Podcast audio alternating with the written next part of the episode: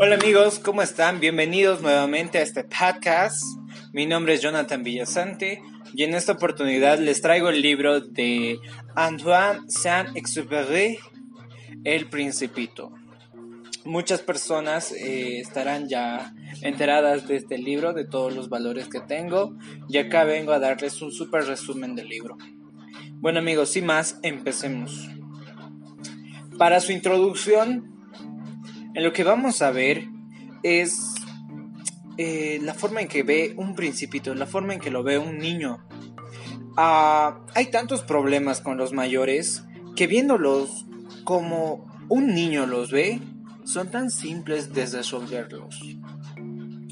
Bueno, aquí no les voy a decir de qué capítulo es ni de qué capítulo va, pero a medida que vaya avanzando se van a ir tomando eh, los puntos más específicos de cada capítulo, los mensajes, las partes más reflexivas que tiene en el libro. Y bueno, de pequeño, los mayores matan tu sueño.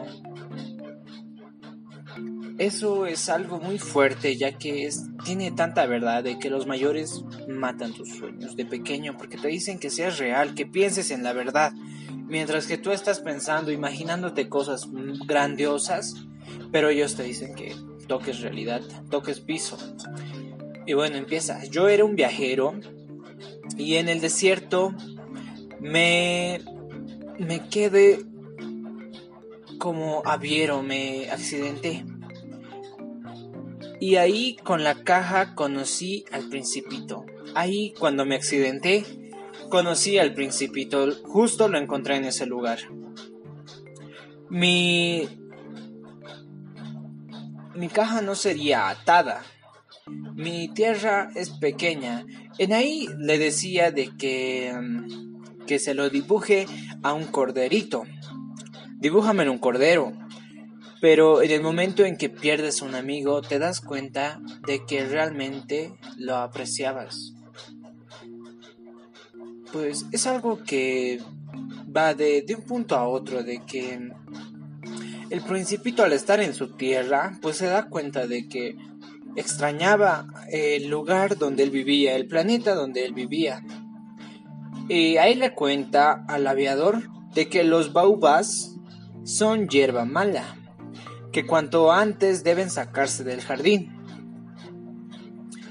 Y bueno, hablando de otra cosa, estas hierbas malas, como ya saben, siempre hay que sacar la mala hierba de nuestro jardín. Se refiere a que debemos saber escoger lo bueno y escoger lo malo y eliminar lo malo más que todo.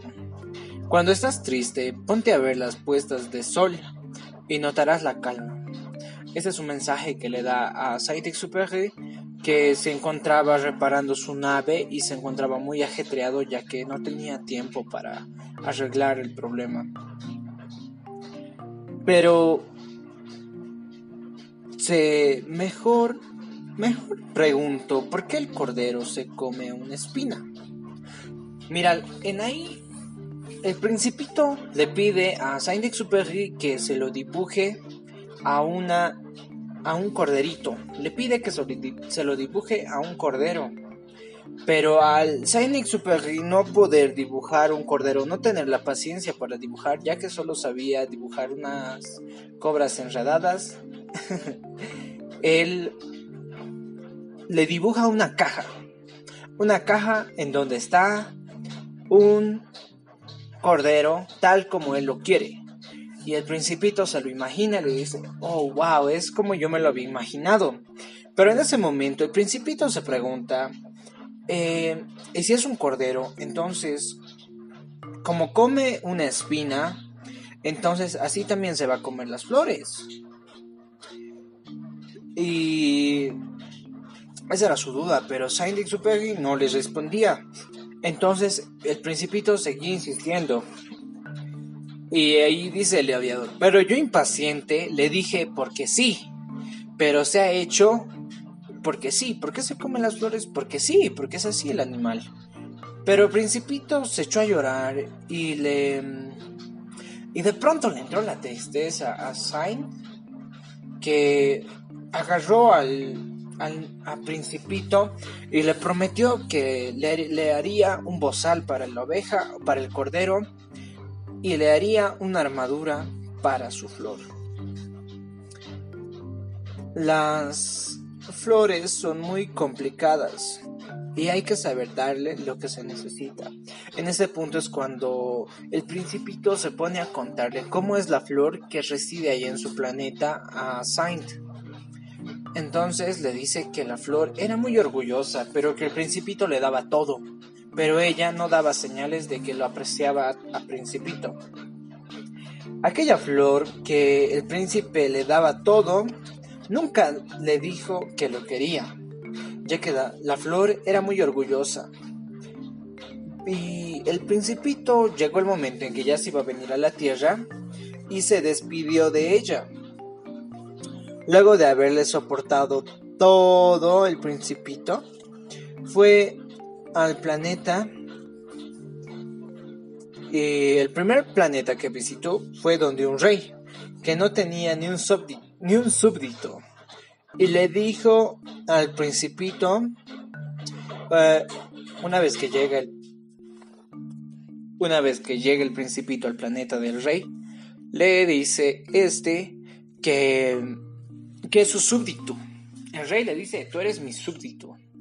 Y le dice, le ofrece que se quede como ministro de para proteger a todas las personas de ahí.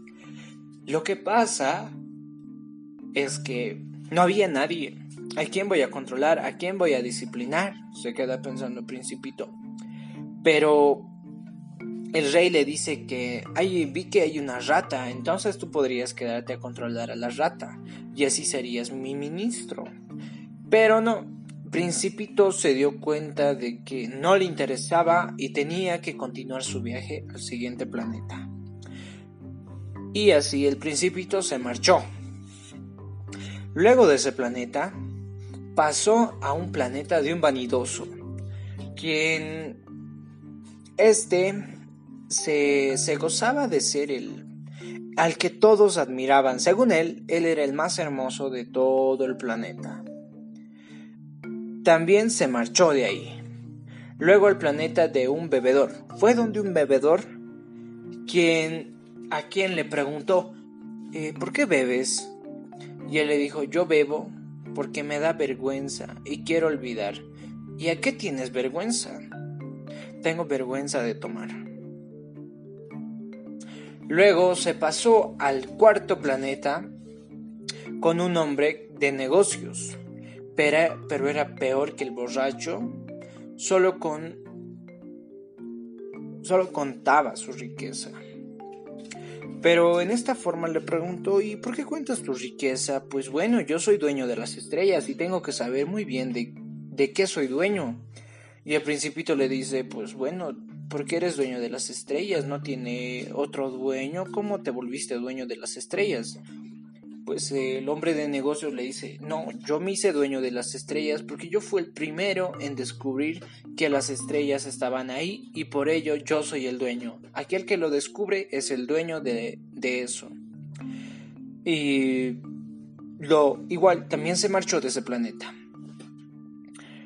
Luego pasó a un planeta donde había un, alfare, un faro y un alfarero que se ponía el sol cada minuto.